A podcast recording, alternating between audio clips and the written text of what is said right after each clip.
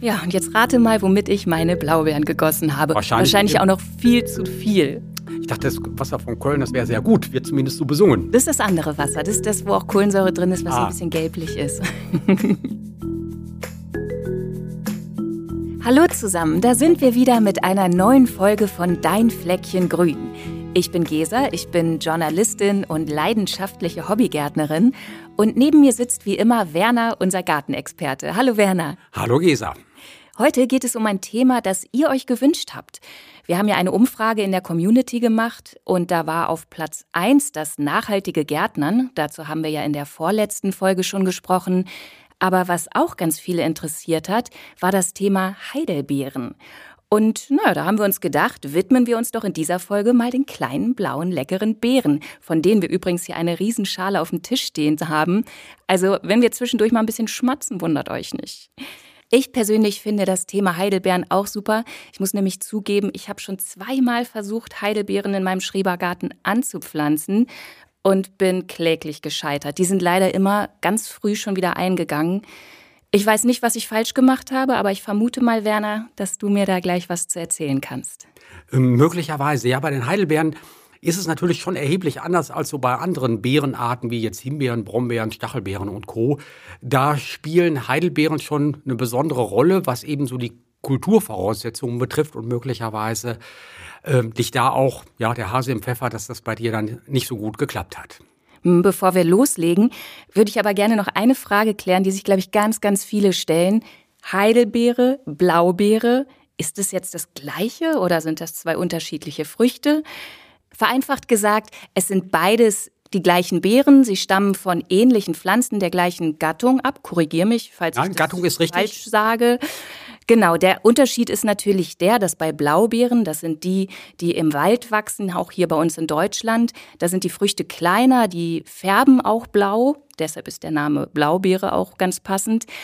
Die Beeren, die man im Supermarkt kaufen kann oder auch die Sträucher, die es in den Gartencentern gibt, das sind meistens Heidelbeeren, Kulturheidelbeeren. Ja, das sind Kulturheidelbeeren und wenn man sich da das Fruchtfleisch anguckt, dann stellt man auch fest, das ist eher hell und diese Kulturheidelbeere, die färbt auch nicht so intensiv wie die ganz klassische alte Blaubeere, die man auch so noch kennt und in meinen ähm, Kinderzeiten gab es ja oft dann Blaubeerpfannekuchen und alle, die dann Blaubeerpfannekuchen gegessen haben, den konnte man das dann an den Zähnen auch absehen, weil es einfach so eine intensive Blaufärbung verursacht hat. Und vielleicht einfach um die Verwirrung dann komplett zu machen. Es geht jetzt heute in unserer Folge um Heidelbeeren oder Blaubeeren, je nachdem, wie man sagen möchte. Aber es gibt ja noch einige weitere Beerenarten, die irgendwie eine gewisse Ähnlichkeit aufweisen, aber anders sind. Da gibt's ja die Moosbeere, die Preiselbeere, die Cranberry, die Goji-Beere. Da geht's heute nicht drum, sondern tatsächlich um die Heidelbeere. Heidelbeere. Okay. Ich habe neulich sogar gesehen, dass es auch pinke Sorten gibt inzwischen. Pink Lemonade hieß die, die ich da gesehen habe. Ähm, gibt es, aber irgendwie, so zumindest geht mir das so, mit einer Heidelbeere verbinde ich so eine dunkelblaue Beere. Total. Ich habe diese pinken so noch nicht gesehen. Ich habe natürlich auch noch keine probiert. Wäre mal ganz, ganz spannend, äh, das mal zu testen. Aber ja, klassischerweise stelle ich mir immer was dunkelblaues vor. Da bin ich komplett bei dir. Aber wenn wir jetzt mal drauf kommen zur Pflanzung und Pflege von Heidelbeersträuchern, an denen ich ein persönliches Interesse habe, ab wann würdest du denn sagen, kann man Heidelbeeren pflanzen? Gibt es da so einen perfekten Zeitpunkt? Ja, vielleicht vorweg. In aller Regel werden die heutzutage angeboten als sogenannte Containerpflanzen. Das ist auch gut, weil diese Containerpflanzen äh, eignen sich dafür, dass man sie ähm, nicht während des gesamten Jahres pflanzt, das wäre vielleicht etwas übertrieben, aber dass man nicht auf eine kurze Pflanzsaison angewiesen ist. Mit Containerpflanze meinst du, dass sie im Topf sind? Dann stehen die in einem, in einem relativ, relativ großen Topf. Oft sind das auch so viereckige Töpfe, haben schon hoffentlich eine ganze Menge an Wurzeln gebildet. Und wenn man sie dann einpflanzt, erleiden die nicht so einen Kulturschock, Pflanzschock, sagt man manchmal auch, als wenn das die sogenannte wurzelnackte Ware ist. Das ist tatsächlich der Begriff an der Stelle. Das ist deutlich aufwendiger und für einen Hobbygärtner auch deutlich schwieriger. Aber diese Containerware, die Pflanzen, die im Topf stehen, sind da wesentlich ähm, ja, unkomplizierter, was das Pflanzen betrifft. Die Wurzelnackten sehe ich aber auch tatsächlich nur ganz selten. Ja, das ist auch für ein Gartencenter nicht interessant, weil das auch äh, schwierig ist, wenn die jetzt im Gartencenter stehen. Die müssen auch im Gartencenter dann deutlich intensiver äh, ja, äh, gepflegt werden. Aber Pflanzzeit ist ja da das Thema. Ähm, wo ich von abrate, während der heißen Sommermonate zu pflanzen oder im Winter zu Zeiten, wo es wirklich auch äh, stärkere Fröste geben kann. Gut geht im Herbst. Oft ist es so, dass man da gar nicht so viele Pflanzen kriegt, weil da einfach nicht so die ausgeprägte Pflanzzeit für Heidelbeeren ist. Also das Angebot ist dann sehr eingeschränkt. Das Frühjahr geht gut. Und äh, meistens ist es so, dass diese Heidelbeerpflanzen so ab Ende Februar, Anfang März in den Gartencentern angeboten werden. Und dann kann man auch tatsächlich die Pflanzung ins Auge fassen. So in einigen Jahren ist es so, dass wir dann einen relativ langen Winter haben. Heißt also, dass dann auch irgendwie Anfang, Mitte März noch Frost im Boden ist. Das wäre dann schwierig, würde ich von abraten, sondern der Frost sollte aus dem Boden raus sein. Es sollte auch erkennbar sein, dass da jetzt äh, kein großer Wintereinbruch mehr kommt. Und dann wäre eben so, ich sag mal, ab der zweiten Märzhälfte ein guter Zeitpunkt gekommen, um die Heidelbeerpflanzen dann einzupflanzen. Okay, dann weiß ich ja schon mal, wann ich meinen nächsten Versuch starten kann. Was gibt es denn sonst noch für Tipps, die ich beachten muss? Gibt es einen besonderen Standort oder was würdest du da empfehlen? Ähm, da sind zwei Dinge ganz wichtig. Einerseits, dass man einen Standort sich ausguckt, der möglichst sonnig und luftig ist. Das äh, ist einfach wichtig, weil diese Kulturheidelbeeren, also die Heidelbeeren, die man jetzt heutzutage auch hat und wo wir uns auch an den süßen Geschmack so gewöhnt haben, die brauchen einfach äh, sehr viel Licht und wo Licht ist, bildet sich dann auch entsprechend das Aroma und auch die Zuckerverbindungen bilden sich dann. Also der helle Standort ist wichtig. Luftig ist auch wichtig, damit die Pflanzen, wenn es denn mal geregnet hat, möglichst rasch auch abtrocknen können und dass sich Pilzkrankheiten nicht gar so schnell ansiedeln können. Und möglicherweise war das auch der Grund dafür, dass das bislang bei denen nicht so gut funktioniert hat. Heidelbeeren benötigen einen sauren Boden. Mhm. Und ähm, je nachdem, wo man äh, beheimatet ist, in Norddeutschland hat man an vielen natürlichen Standorten einen sauren Boden. Nach Süden hin, überall da, wo Wein gepflanzt wird, ist der Boden oft genau das Gegenteil, alkalisch sagt man, hat also einen hohen pH-Wert und da würden die Heidelbeeren nicht gedeihen. Aber woher weiß ich denn, ob mein Boden jetzt sauer ist oder nicht? Äh, da geht kein Weg dran vorbei, tatsächlich mal den pH-Wert, den Säuregrad des Bodens zu untersuchen gibt es unterschiedliche Möglichkeiten. Es gibt so im Handel so Testsets, die man kaufen kann. Da kann man das selber bestimmen. Das ist nicht ganz genau, aber für äh, das, was man vorhat, eben die Heidelbeerpflanzungen, ist das ausreichend. Was es oft auch gibt, gerade zum Frühjahr, dass so Gartenberatungstage in Gartencentern stattfinden. Und dann wird häufig auch angeboten, dass man als Gartenbesitzer eine Bodenprobe mitbringen kann. Und dann wird das da kostenlos gemessen. Meistens wird dann der pH-Wert bestimmt, das ist ja wichtig. Und auch der Gesamtnährstoffgehalt wird bestimmt, dass man dann auch weiß, ähm, was man machen muss, ob der pH-Wert so in Ordnung ist oder inwieweit man da Einfluss nehmen muss. Ah, das ist ja spannend. Ne? Ich meine, das ist ja eh interessant zu wissen für alle möglichen Pflanzen. Das ist äh, sogar ganz wichtig. Einmal mit dem pH-Wert ist das wichtig und auch was die Nährstoffe betrifft, ist das wichtig. Ähm, da kann man nämlich dann anschließend sehr gezielt düngen so viel wie die Pflanzen brauchen. Äh, es ist dann, wenn man das auch, auch gewissenhaft verfolgt, sichergestellt, dass es nicht zu einer Überdüngung kommt, aber eben auch nicht zu einer Unterversorgung, weil das wäre tatsächlich auch ungünstig, weil der ein oder andere Gartenbesitzer wundert sich auch, dass die Ernte nicht so üppig ausfällt und wenn man ähm, da mal ein bisschen genauer hinguckt und auch mal so eine Messung vornimmt, stellt man fest, da sind überhaupt gar keine Nährstoffe im Boden. Von daher ist das durchaus wichtig. Aber was mache ich denn dann? Also mal angenommen, bei mir kommt jetzt raus, der ist nicht sauer genug, der Boden. Muss ich das dann einfach aufgeben oder kann man den säuern? Hört sich jetzt ja, schrecklich an. Säuern ist im Grunde auch der richtige Begriff. Das kriegt man auch hin, dass man dann den pH-Wert, diesen Säuregrad im, im, Boden auf die Stufe stellt, die man haben möchte, haben muss, damit das mit, mit den Heidelbeeren klappt. Ein pH-Wert zwischen 4 und 5, das wäre ideal.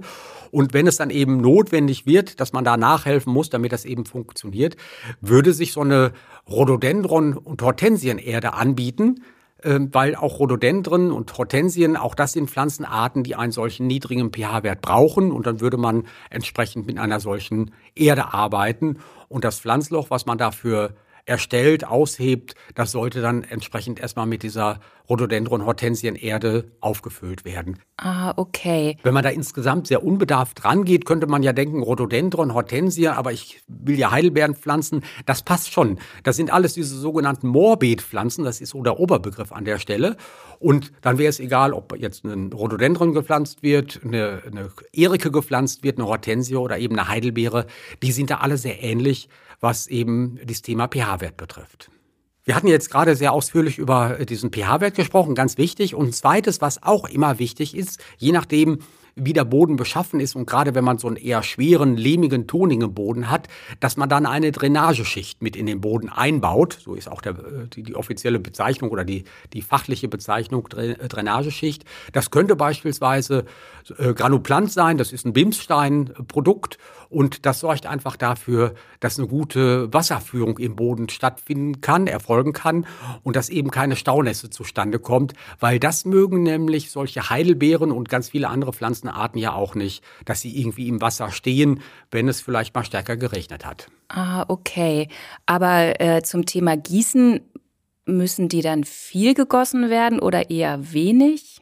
Was würdest du sagen? Ähm, die, also Heidelbeeren brauchen grundsätzlich eine ganze Menge an Wasser kann man auch so ein bisschen gucken, wo sie in Deutschland angebaut werden. Das ist dann häufig im norddeutschen Raum, wo man erfahrungsgemäß auch äh, reichlich Niederschläge hat. Aber das ist tatsächlich die Gratwanderung, die man hat. Feucht halten, ja. Nass halten, nein. Mhm. ähm, ich habe ja vor ganz vielen Jahren mal mit einer Gärtnerausbildung angefangen und da wurde mir somit als erstes beigebracht, die beiden schwierigsten Dinge, Tätigkeiten im Gartenbau, im Zierpflanzenbau, die es gäbe, wäre das richtige Gießen und das richtige Lüften. Mit dem Lüften haben wir jetzt bei den Heidelbeeren nichts zu tun, aber was das Wässern, das Gießen betrifft, ist das tatsächlich anspruchsvoll. Eben feucht halten, aber nicht nass halten. Ja, vielleicht habe ich die einfach zu viel gegossen. Äh, kommt manchmal tatsächlich vor, ja. Aber du sagtest, hm, wenn der Boden das so nicht hergibt, man kann das Ganze aber auch noch ein Stück weit einfacher machen. Und zwar, wenn man die Heidelbeeren in einen großen Topf setzt, in einen großen Kübel setzt, dann hat man eben diese äußeren Einflüsse gar nicht so in dem Maße, dass sie einem bedrohlich werden können, sondern man würde dann eben diesen großen Topf nehmen, der sollte auch einigermaßen groß sein, irgendwie 30 Liter Volumen sollte der durchaus haben und würde dann die Heidelbeerpflanzen komplett in diese Rhododendron- und Hortensienerde einpflanzen und damit wäre das Ganze erledigt. Aber auch da wäre das wichtig mit dieser Drainageschicht aus Bimstein. Auch da besteht natürlich potenziell immer die Gefahr, dass es zu Staunässe kommt. Von daher, das ist schon ganz, ganz, ganz wichtig. Interessant. Du hast es gerade gesagt, Gießen. Wenn man jetzt in diesen großen Topf eingepflanzt hat, auch da natürlich wichtig, die Pflanze feucht zu halten, aber auch nicht übermäßig zu gießen, weil das passiert manches Mal.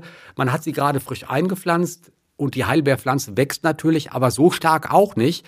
Ähm, da muss man wirklich genau gucken, dass man sie dann nicht überwässert, damit sie nicht zu Anfang an einem Wurzelpilz äh, erkrankt und da Schaden nimmt. Okay, ich merke schon, das richtige Gießen, das ist bei Heidelbeeren ein ganz wichtiger Punkt. Und es wird jetzt tatsächlich noch mal ein bisschen komplizierter, aber es ist wichtig, dass wir da auch ein paar Worte zu sagen. Und zwar was auch zu beachten ist, ist die Qualität des Wassers. Die Qualität? Die Qualität des Wassers. Es gibt einmal natürlich so das Regenwasser, das wäre perfekt, wenn man das nutzen kann. Wenn das aber nicht ausreichend zur Verfügung steht, dann muss man ja möglicherweise auf äh, das Leitungswasser zurückgreifen. Und je nachdem, in welcher Gegend man ist, hat dieses Leitungswasser einen hohen Härtegrad. Das merkt man manchmal sehr nachteilig am Wasserkocher oder an der Waschmaschine. Und die Pflanze merkt das auch, weil dieses Wasser mit diesem hohen Härtegrad hat einen hohen Calcium- und Magnesiumanteil. Und das bedeutet, mittelfristig erhöht sich der pH-Wert. Wir hatten ja vorhin drüber gesprochen, der pH-Wert im Boden. Und dann kommt man von vier bis fünf, was ideal ist, über die Zeit hinweg auch auf deutlich höhere Werte. Irgendwie sechs, sieben oder acht ist dann durchaus denkbar. Jetzt nicht von heute auf morgen, aber mittelfristig schon. Und das sind dann so Werte, die der äh, Heidelbeere da nicht mehr gefallen. Und jetzt geht mir ein Licht auf. nee, ganz ehrlich, ich komme ja aus Köln und wir haben super kalkhaltiges Wasser, sagen wir immer. Ist wahrscheinlich das Gleiche, ne? Da, das ist kalkhaltig, ist eben das Wasser mit dem hohen Härtegrad.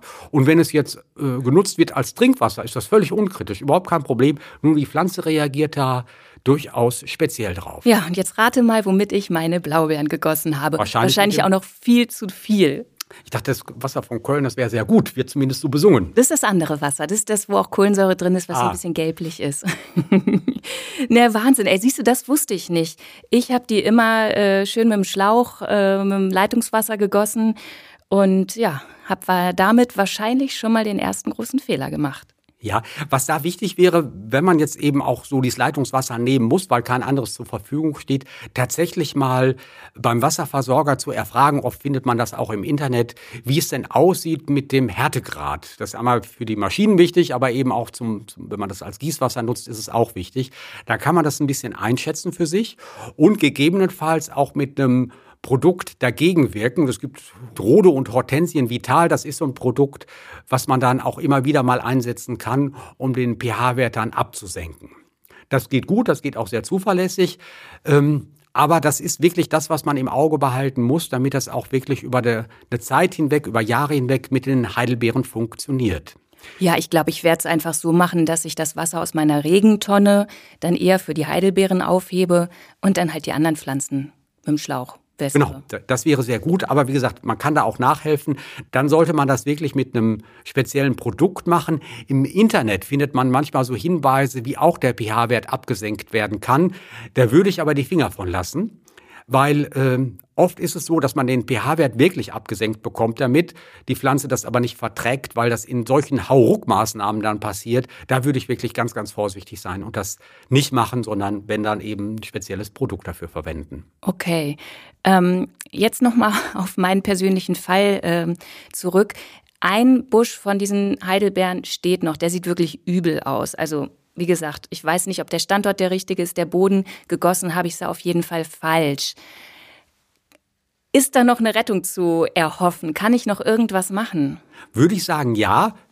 Ähm, und zwar ähm, würde ich tatsächlich mal die ganze Pflanze, die wird vermutlich kein umfangreiches Wurzelwerk haben, die würde ich mal rausnehmen und entweder in einen, in einen großen Topf pflanzen oder das Pflanzloch entsprechend mit so einer Rhododendron- und Hortensienerde vorbereiten, aber dass sie einfach frische Erde erhält, in welcher Form auch immer, aber dass sie dann einfach dadurch einen neuen Wachstumsimpuls bekommt. Ja, das werde ich auf jeden Fall mal probieren, weil wäre ja schade, wenn die jetzt komplett im Eimer wäre. Und diese Maßnahme, das äh, ist vielleicht vom, vom Zeitpunkt her immer gut, das kann man so sagen, ab 1. November, Allerheiligen, bis irgendwann in den März hinein kann man das irgendwann machen, wenn kein Frost im Boden ist, diese Umpflanzmaßnahme.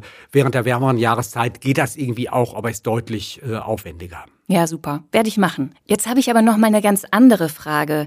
Bei Obstpflanzen, da steht ja manchmal dran selbstbefruchtend oder nicht selbstbefruchtend. Was bedeutet das denn genau und spielt es eine Rolle bei Heidelbeeren? Ähm, Zweite Frage vielleicht vorweg. Bei Heidelbeeren spielt es glücklicherweise keine Rolle.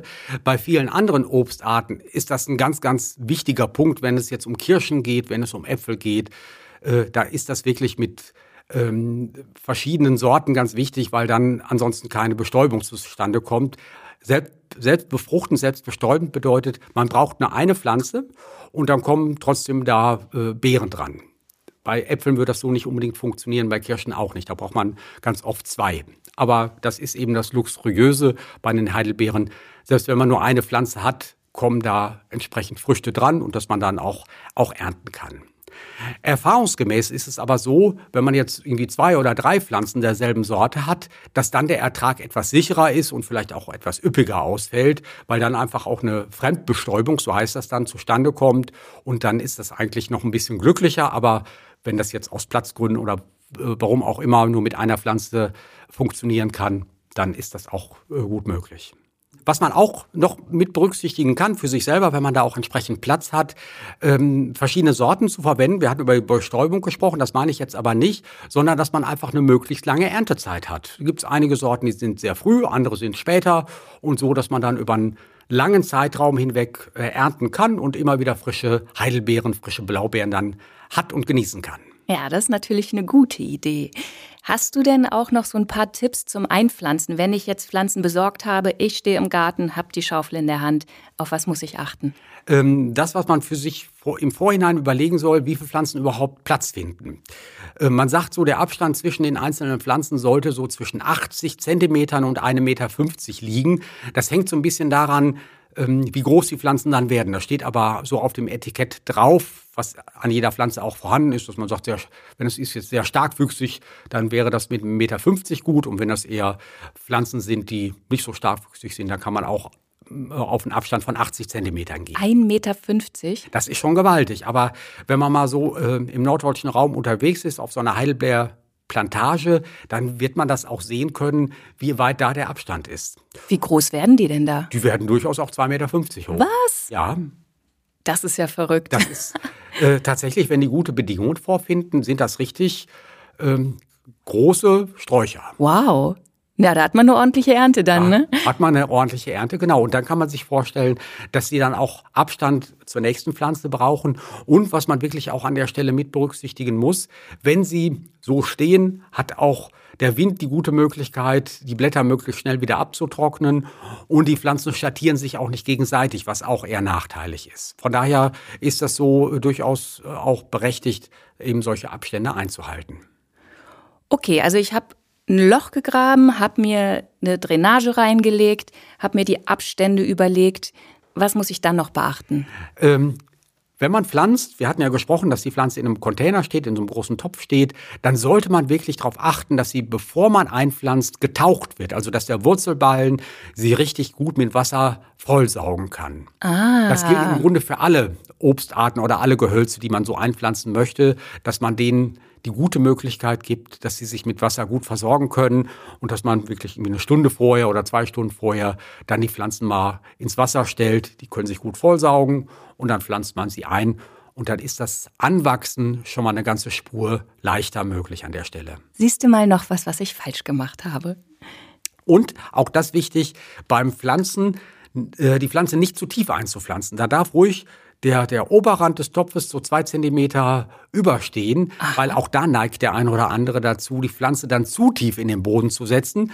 Das könnte mir persönlich auch passieren. Das Jetzt muss ich auch langsam lachen, das habe ich nämlich auch gemacht. Also es wundert mich inzwischen überhaupt nicht mehr, dass meine armen, armen Heidelbeerpflanzen nichts geworden sind. Ja. Äh, kann man sich aber auch so ein bisschen herleiten, wenn man, auch da komme ich jetzt wieder auf Norddeutschland, mal guckt, wo so Heidelbeeren angepflanzt werden. Das sind häufig eher sandige Böden, wo die stehen. Und da hat man ja von Natur aus auf einem sandigen Boden eine gute Luftführung, eine gute Wasserführung. Und wir sprachen schon über das Thema mit der Staunässe. Das ist das, was die Heidelbeeren nicht gut vertragen würden. Von daher ist es einfach wichtig, dass die relativ hoch eingepflanzt werden, damit einfach eine gute Sauerstoffversorgung der Wurzel auch weiterhin möglich ist. Okay, wir haben gerade über das Gießen gesprochen. Äh, was hast du denn sonst noch für Tipps, die man beachten muss, wenn man Heidelbeeren pflegen möchte? Die Heidelbeeren brauchen auf jeden Fall entsprechend Nährstoffe und wenn man eben die Heidelbeeren düngt, muss es ein Dünger sein, der auf diese Moorbeetpflanzen abgestimmt ist. Wenn man einen Langzeitdünger verwendet, ist es ein Rhododendron- und Hortensiendünger, idealerweise mit Schafwolle der eingearbeitet wird. Und wenn man ihn einarbeitet, muss man einigermaßen vorsichtig sein, weil die Heidelbeerpflanze ist ein Flachwurzler und dass man eben beim Einarbeiten die Wurzel nicht verletzt. Aber eben ein Langzeitdünger hat ja den großen Vorteil, gerade so im Hobbybereich ist das ja durchaus ein wichtiges Argument. Man hat einmal gedüngt und dann ist die Pflanze über fünf Monate hinweg ziemlich gut mit Nährstoffen versorgt und man braucht an das Düngen keinen weiteren Gedanken mehr verschwenden. Eine Alternative dazu ist der Flüssigdünger. Das wäre dann so ein Hortensien- und Kameliendünger, der äh, jeweils dann mit dem Gießwasser gegeben wird. Das geht natürlich auch sehr gut, ist sehr zielgerichtet, aber man muss natürlich immer dran denken, dass man dann entsprechend den äh, Düngungsintervall einhält, einmal pro Woche, wie auch immer. Das ist einfach dann die Aufgabe, die an der Stelle wichtig ist. Das heißt, mit dem Langzeitdünger ist man auf der sicheren Seite. Da ist man dann auf jeden Fall auf der sicheren Seite und die Pflanze wird einfach dann wirklich kontinuierlich gut mit Nährstoffen versorgt. Was man zusätzlich noch machen kann, wenn man das mit dem Düngen auch so weit im Griff hat, dass man auf dem Boden eine Mulchschicht ausbringt, irgendwie so Eichendekor oder irgendwie so Rindenmulch. Das geht gut, damit einfach der Unkrautwuchs äh, äh, unterdrückt wird und auch, dass die Verdunstung nicht gar so arg ausfällt. Da fühlen sich die Pflanzen dann einfach äh, mittelfristig auch wesentlich wohler. Das ist ja eh immer gut, das Mulchen. Das ist eh immer äh, gut, egal ob man jetzt ein sehr feuchtes Jahr hat mit viel Unkrautbewuchs oder eben ein trockenes Jahr wenn es dann eben darum geht, die Verdunstung zu reduzieren. Und ähm, ab wann tragen die Heidelbeersträuche dann? Ich muss ja zu meiner Schande gestehen, dass ich das noch nie erleben durfte.